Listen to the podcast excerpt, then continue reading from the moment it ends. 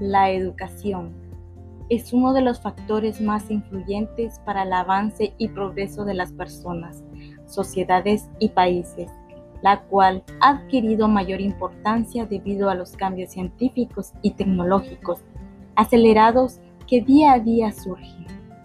La educación es un tema importante para la economía, ya que es considerada como uno de los factores más importantes de la producción y en temas sociales como la base para erradicar las desigualdades, la pobreza y el analfabetismo.